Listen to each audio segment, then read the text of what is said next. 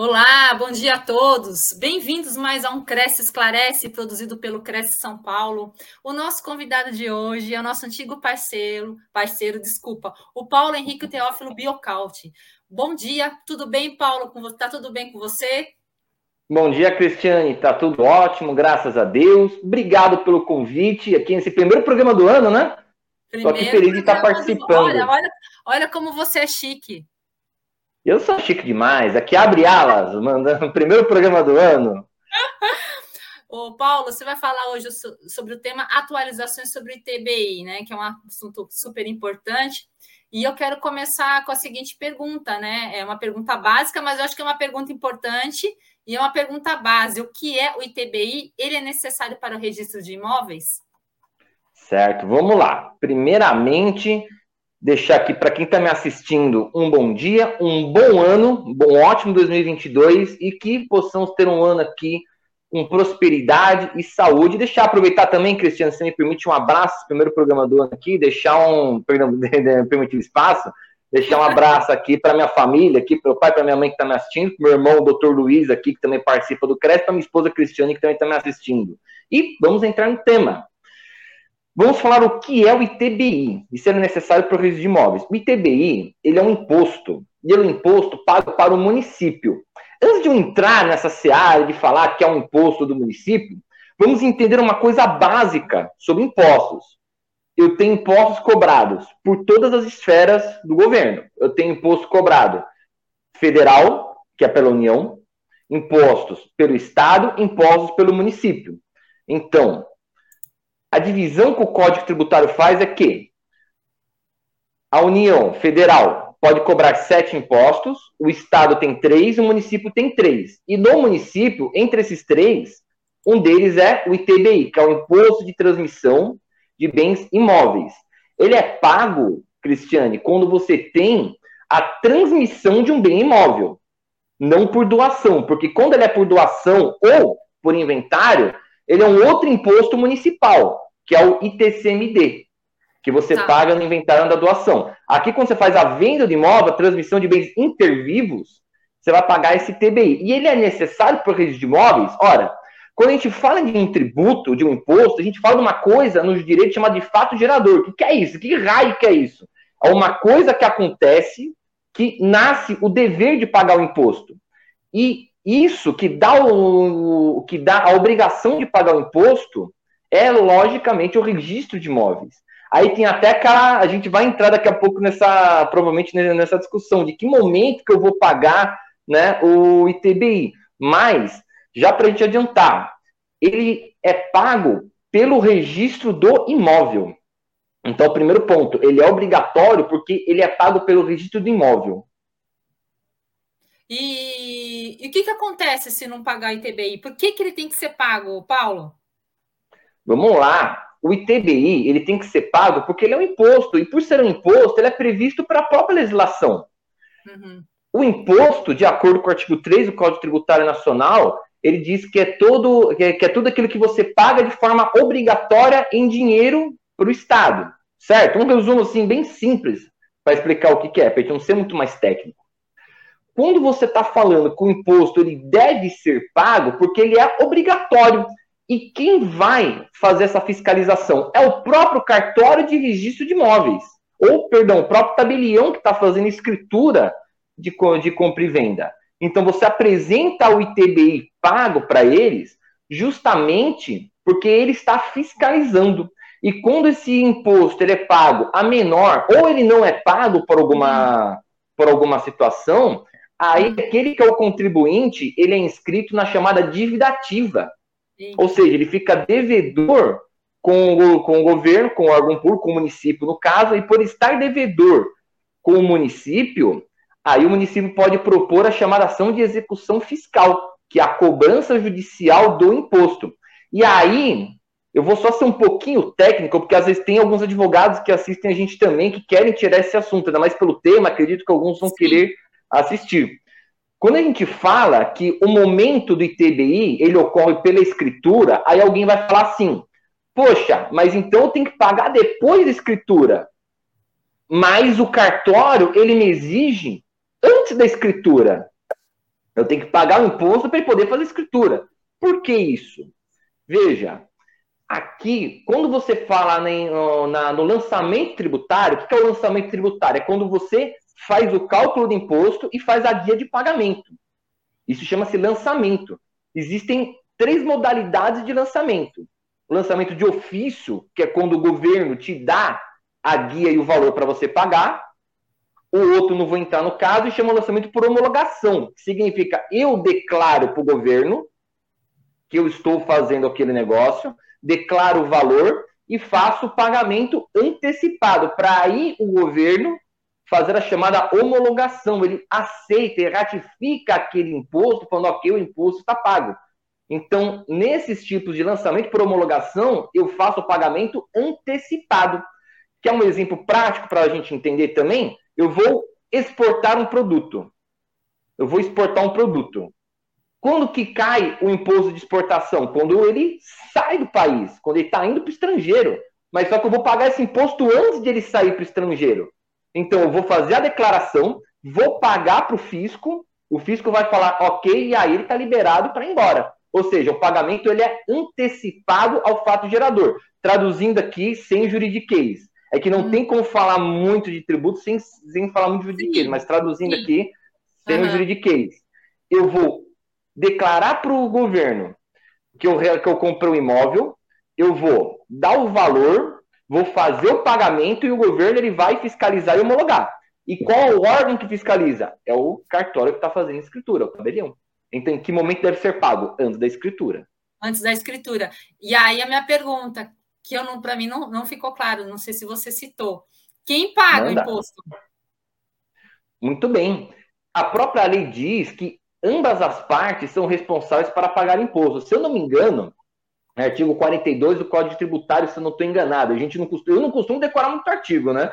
Eu pelo menos não costumo decorar muito não, mas se eu não me engano, o artigo 42 diz que ambas as pessoas, ou seja, comprador e vendedor, são responsáveis para pagar imposto. É lógico, na prática, a gente transfere o ônus para quem está comprando o imóvel. Então você acaba transferindo para ele, ó, você está pagando o preço pelo imóvel, depois você vai pagar também isso, geralmente a comissão de corretagem você vai pagar e você vai pagar também TBI. Mas ambas as pessoas, tanto o comprador como o vendedor, tanto faz, eles são responsáveis de pagar o tributo. Tanto é que quando você tem um problema do tributo ser pago a menor, ou seja, eu tinha que pagar uma guia de 10 mil de TBI, mas aí eu fiz um, um cambalaio lá, um, bara, um baracubaco lá e paguei 5 mil e passou batido. O cartório registrou. Aí só que cai na prefeitura, cruza um monte de informação, porque às vezes, Cristiano, o pessoal também, o pessoal quer ser esperto, né? Tá fazendo aqui uma compra de imóvel de 200 mil, mas faz a escritura de 150 para pagar menos ITBI. Não é Sim. comum isso daí? É muito comum isso daí. É, é aí é o que eu brinco, é o que eu brinco, que eu falo que é o Zé Colmeia, mais esperto que a maioria dos ursos, né? E, e, aí, Paulo, é uma pergunta que eu vou fazer, que não estava na pauta, mas que me, surgi, me, me, surgiu agora na mente. O Manda. que acontece quando o ITBI ele é pago com, com menor valor, que não é pago justamente? Qual é a consequência disso? A consequência é the house is down. Por quê? Você faz escritura, por exemplo, de 200, você fez para 150 porque você é esperto, você é inteligente. Beleza. Só que você esquece que, por exemplo, existe uma, um, existem inúmeras informações cruzadas. Dinheiro Sim. saiu da sua conta, o banco vai comunicar. O banco vai fazer comunicação Banco Central. Segunda coisa, declaração de imposto de renda. Eu vou declarar o meu imposto de renda porque eu comprei um imóvel de 150, por exemplo, que eu comprei. O outro vai declarar que comprou assim, que vendeu a 150 também. E como é que eu vou justificar o dinheiro que saiu da conta? Isso aqui tem que ser justificado em imposto de renda. Não tem como é, ter uma transação de 200 mil e justificar 150. É meio difícil. Se você conseguir, parabéns. É meio difícil. É uma manobra fiscal muito grave, muito, muito chata, né, para fazer. E geralmente era fácil, porque o fisco, ou seja, o poder público, vai descobrir, vai pegar, vai, vai escrever os dois na dívida ativa, vai dar uma multa para os dois vai mandar para o Ministério Público apurar crime de sonegação fiscal e ainda vai ingressar com execução fiscal em cima dos dois, porque os dois são responsáveis pelo pagamento do ITBI. Ou seja, quando você está fazendo isso, você não está sendo esperto, você está sendo, você está correndo um risco. Você, tá, você vai ser muito prejudicado, que vai ter multa aí, com certeza. Não, mas tem multa mesmo, porque você, você pagou a menos. Então, ele é gerado uma multa na, pelo descumprimento da obrigação tributária principal, ou seja, por você não ter pago direito Sim. o imposto. E aí, como que ele vai descobrir? Tem várias formas de descobrir. Tanto o banco mandando informação, como, por exemplo, o imposto de renda, que é o, o tradicional. Ah, mas eu comprei, eu vou declarar que eu paguei 150, mas o outro declara 200. Por quê? Recebeu 200 mil, ele não tem como não declarar que ele não recebeu 200 mil. Então ele vai declarar que recebeu 200, vai cruzar as informações. Opa, por que está falando que um pagou 200 ou está falando 150? Ou cai na malha fina, vamos apurar isso daqui. Alguém está mentindo aqui, um super valor, o outro tirou. Alguém está mentindo dos dois. Aí vai descobrir, além de apurar no crime na, na Receita Federal, depois notifica a prefeitura também para fazer. Por quê? Porque as informações são todas cruzadas com União, Estado, Distrito Federal município. Não existe mais a possibilidade de esconder. Ô, ô, ô Paulo, é, surgiu aqui uma pergunta do Alfredo Corretor de Imóveis. Aliás, eu queria dar um bom dia a todos. Eu nem dei feliz ano novo aí para o pessoal, agora estou dando bem atrasada. Feliz ano novo aí, pessoal. O Alfredo, é, corretor de imóveis, fez o seguinte questionamento: a prefeitura cobrou ITBI não sobre o valor é, negociado do imóvel, mas atribui um valor maior que os corretores não sabem explicar é, a, e até os servidores da prefeitura. Posso recorrer administrativamente? Vamos lá, Alfredo, é esse o tema principal que nós vamos entrar daqui a pouco, quando eu vou falar sobre atualizações do ITBI. Daqui a pouco a gente vai chegar nesse tema aqui, aí você vai entender direito, tá? Mas assim, quando a prefeitura ela cobra um valor a mais, eu tenho duas opções. Se é uma coisa que já é pacificada, você faz o pedido de restituição administrativa. Isso aqui te aconselho você fazer por, por meio de um advogado que saiba fazer isso aqui. E quando eu falo que sabe o que está fazendo, eu digo o quê? O direito é uma área extensa, que nem medicina, é extensa. Às vezes o cara é um ótimo criminalista, mas só que isso ele não vai saber fazer. Então, Sim. procurar um especialista na área e fazer administrativamente. Se não, ingressar a ação de repetição de débito, tá?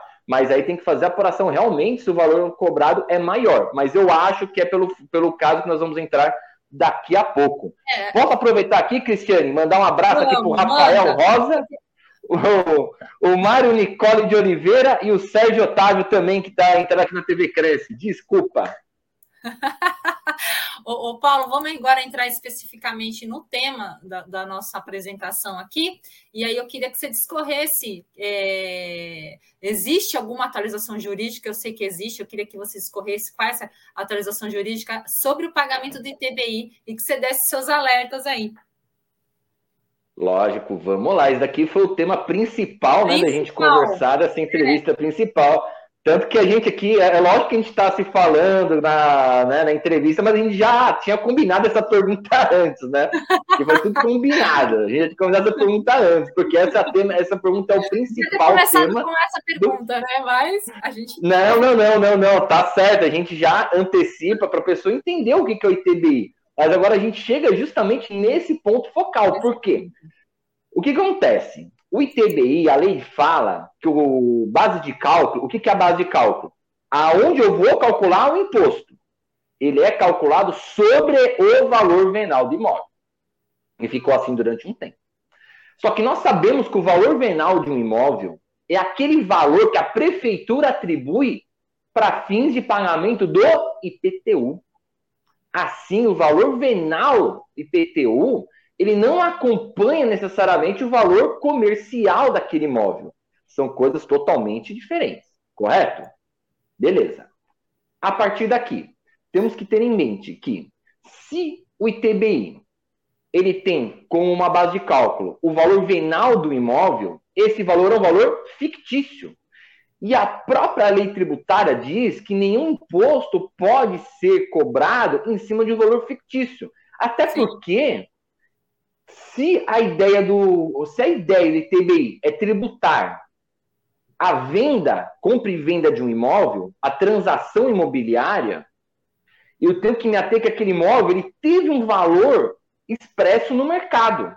E aqui começaram-se as teses tributárias, dizendo que, peraí, o ITBI ele não pode ser calculado pelo valor venal, porque esse valor venal é um valor fictício da prefeitura. Então, eu tenho que entender esse valor venal como valor de mercado, o valor que foi feita a comercialização deste imóvel. É o valor real dele de mercado. E quando a gente começa uma tese tributária, isso aqui é legal para quem está assistindo, Cristiane, porque às vezes as pessoas, eu vejo muito isso, querem ter uma certeza jurídica de tudo. E Sim. não querem entrar para discutir uma tese. Mas só que as teses foram para ser firmadas e alguém tem que começar a discussão. Então não dá para você apresentar necessariamente a certeza, porque isso é uma tese. Agora a gente tem mais uma certeza porque foi é, essa discussão foi, desse, foi, foi, foi lutada no judiciário, foi litigada no judiciário e subiu até o Superior Tribunal de Justiça, o chamado STJ, que a ele compete o quê? Uniformizar a jurisprudência, ou seja, pacificar o entendimento do judiciário, bem como também é aquele que protege a lei federal. Aqui, ele interpretou essa lei no Código Tributário Nacional, esse artigo que fala sobre a base de cálculo ITBI, dizendo que o valor deve ser calculado sobre o valor do contrato, o valor comercial do imóvel. Ah.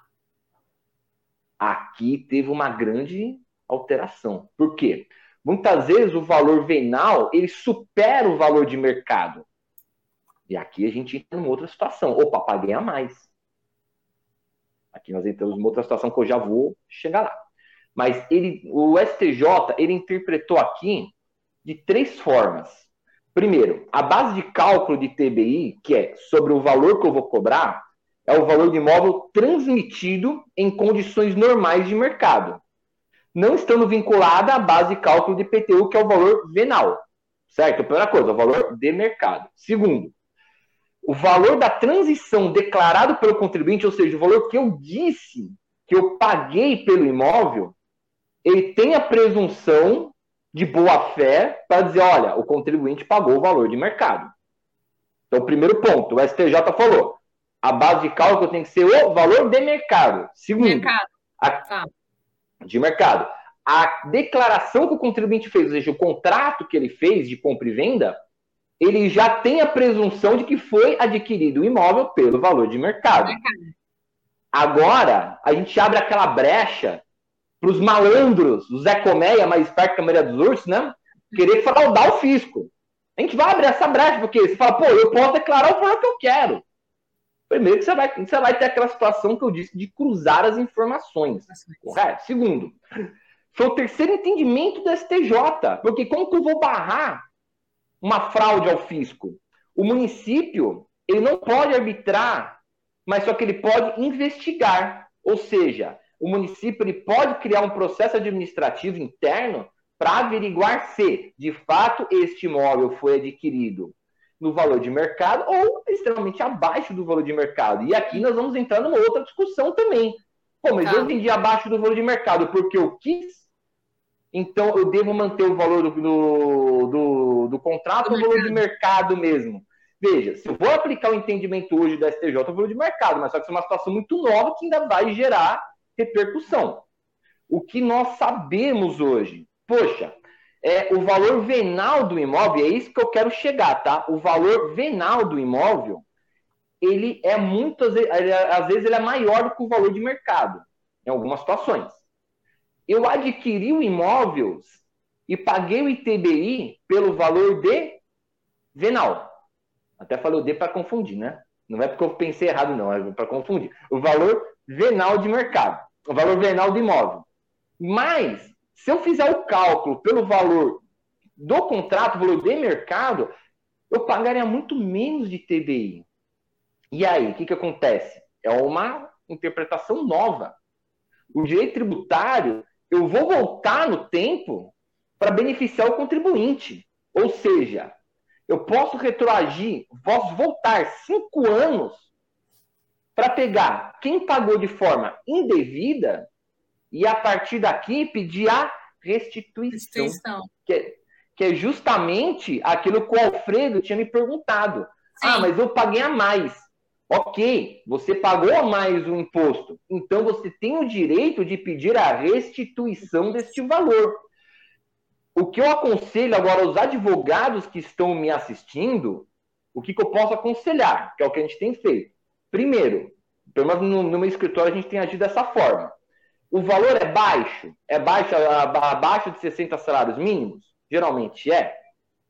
Entra com pedido administrativo na prefeitura.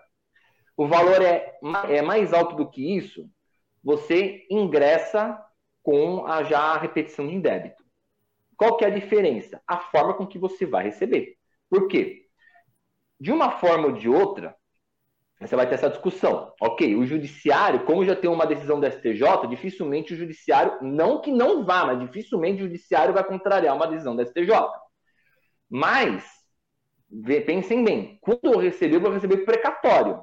Ou, se tiver em 60 salários mínimos, ofício requisitório de pequeno valor, que você ganha no ano seguinte, é mais rápido precatório.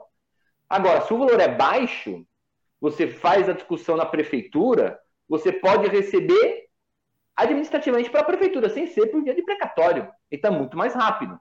A única questão é a prefeitura pode negar, porque a prefeitura não é obrigada a reconhecer que você pagou a mais. Decisão de STJ não é vinculante, não é lei. Só quer dizer que é uma orientação para que os juízes julguem daquela forma. É uma ah. orientação para os juízes julgarem. Ou seja, você fizer com base nessa adesão da STJ, talvez a prefeitura te negue, talvez não. Aí vai do julgador da própria municipalidade. Agora, se você já sabe que vai tomar um tempo mesmo, já vai direto para o judiciário e já pede logo a repetição de débito. Se o valor for baixo, você pode fazer até no juizado especial fazendário, dependendo da situação, claro. Né? Dá até para fazer às vezes no juizado especial fazendário ou na vara comum mesmo, mas você recebe por ofício requisitório de pequeno valor, que já vai no próximo exercício fiscal subsequente. Ô Paulo, mas não é mais justo desse jeito cobrar ITBI? Ah, eu acredito que sim, né? Porque como por isso mesmo que essa discussão chegou no STJ. Porque uhum. você não fica criando um valor fictício, um valor arbitrário. Você dá o valor exatamente que pago no mercado. É. O, o, Paulo chegou uma pergunta aqui, sou da paz. Eu não sei se você já respondeu essa questão, mas ele fez novamente o questionamento. Em um financiamento imobiliário, é, quando, quando que o cliente paga o ITBI? Foi, certo, foi um abraço aí, eu sou da foi paz. Né? Sou da paz, é. E a gente também é, né? A gente é da paz também. Apesar que advogado, de vez em quando, se for da paz, também não, não consegue trabalhar, né? Que não dá para ser da paz o tempo todo. Eu sou mais ou menos não, da paz. Eu tô caminhando. É. É. De vez em quando tem que dar umas porradas na mesa também, mas nós é da paz. Vamos lá, o financiamento imobiliário, você já está incluso geralmente o pagamento de ITBI. A maioria do, das instituições bancárias, ela já te acrescenta o ITBI dentro do financiamento. Então, quando você faz, eu lembro inclusive até quando fiz o curso de avaliador imobiliário no Cresce, foi passado até isso, né? Que a maioria das instituições bancárias, ela já te faz tudo, né? Quando você faz o financiamento. Ela já te faz a escritura, você tem essa opção de fazer escritura, fazer tudo, e já te cobra o valor por isso. Então, geralmente, quando você faz o financiamento bancário, eles vão te cobrar o valor de TBI junto. Aí entra aquela situação. Quem pode pedir a devolução de TBI? Quem pagou. Quem pagou o ITBI é que tem direito a fazer isso daqui. Nesse caso, quem foi que pagou? Foi a prefe... foi você ou foi o banco? Eu entendo que foi a pessoa física, porque o banco só agiu como substituto tributário, mas o contribuinte realmente foi a pessoa que comprou. Então, ela teria o direito a fazer a restituição no prazo de cinco anos. E deixar claro isso, que só vai poder fazer a restituição, o pedido de restituição, quem de fato fez o pagamento, tá? Era essa a pergunta, né, Cristiane? Sim, aliás, essa é a próxima pergunta. É possível incluir o TBI no financiamento imobiliário? Você já respondeu que é. é e é, eu, eu, vou mudar aqui a ordem das perguntas, eu vou passar para essa, uhum. que eu acho que tem mais a ver. Existem previsões de isenção do ITBI? Existem previsões de isenção do ITBI. O ITBI, gente, ele é um imposto municipal, tá? Então, como é que funciona? A ordem tributária. Eu tenho a lei máxima, que é a Constituição Federal que é o que diz o como o Estado pode agir e quais são os direitos. Então, eu tenho já os artigos próprios da Constituição Federal que falam sobre o sistema tributário nacional. Ali, um artigo específico diz: pode a União, que é a federação, criar os impostos disso, disso, disso, os estados criar disso, disso, disso, os municípios criarem esses impostos. E dentre eles está a previsão do ITBI. Aí você desce um pouquinho, você tem a lei federal, que é o Código Tributário Nacional, só dando uma pincelada geral no ITBI, dizendo sobre o imposto. Falando, olha, esse imposto, ele é pago pelo, pela, pela, na transação imobiliária, de quem compra, quem vende, etc. E a base de cálculo é tal. Aí você desce mais um pouquinho, por quê?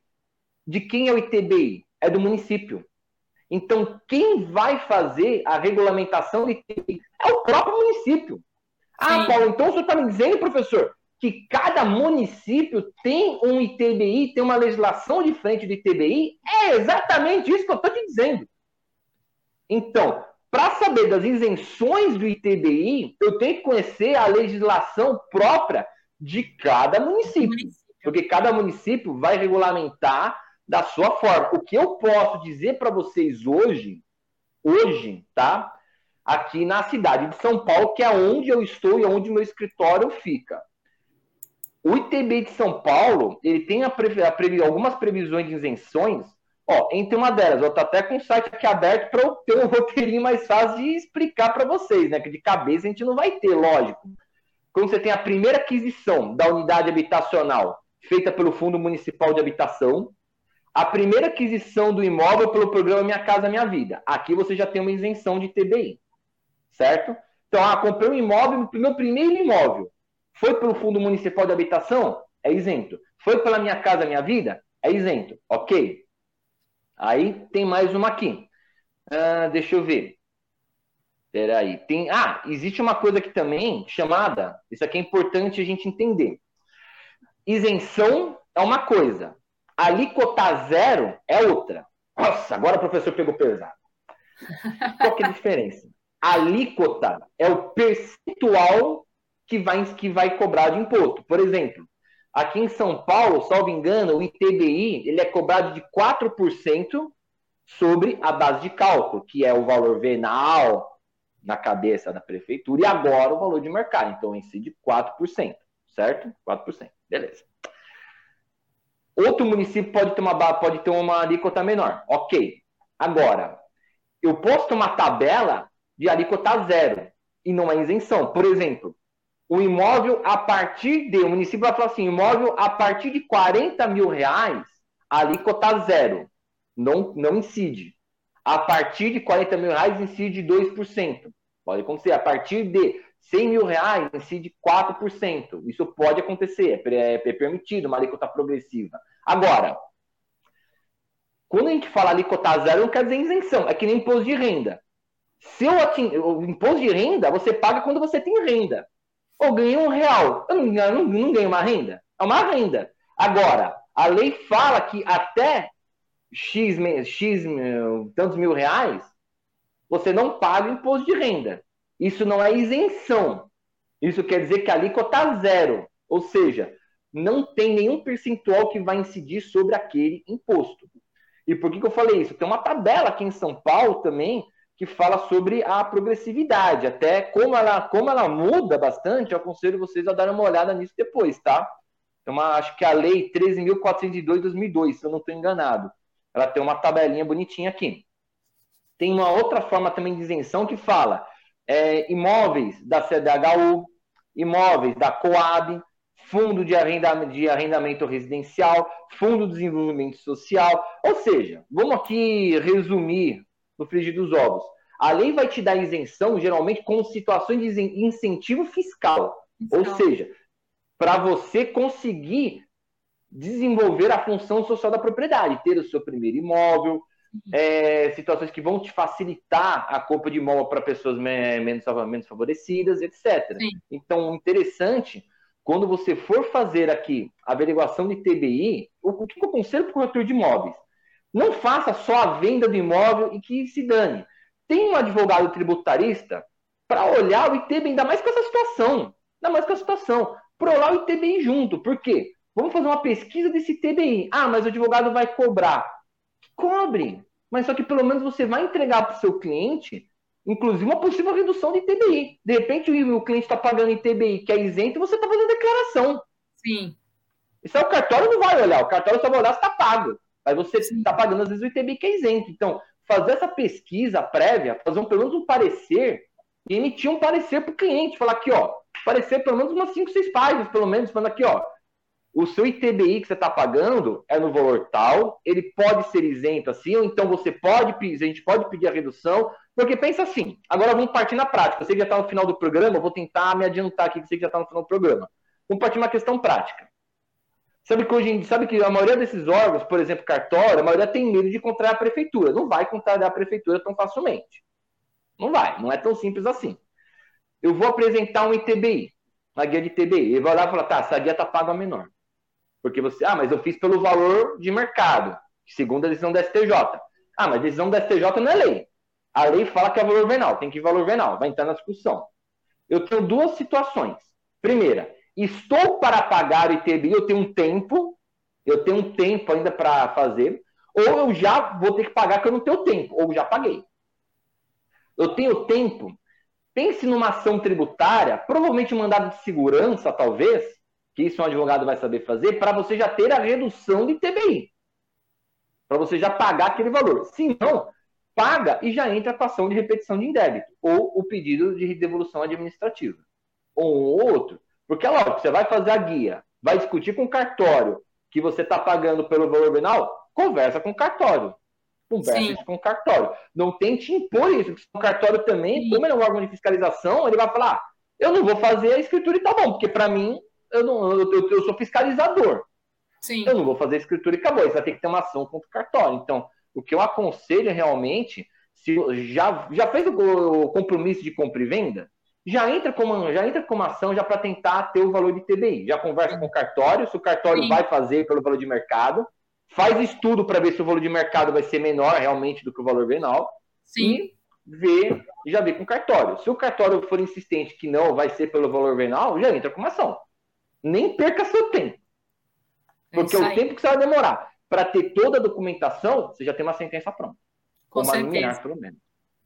Paulo, obrigada, viu? Adorei sua participação. Você é muito esclarecedor e muito dinâmico nas suas respostas. Queria agradecer aqui a participação dos internautas. Obrigada pelas perguntas. Paulo, eu aguardo você numa próxima oportunidade com um novo tema, tá bom? Muito obrigada, viu? E obrigada Imagina, pela... tá aguardando ser chamado de novo. Sempre, né? Obrigado, um abraço. Obrigada. Tchau, tchau, gente. Obrigada a todos. Tchau. Até mais.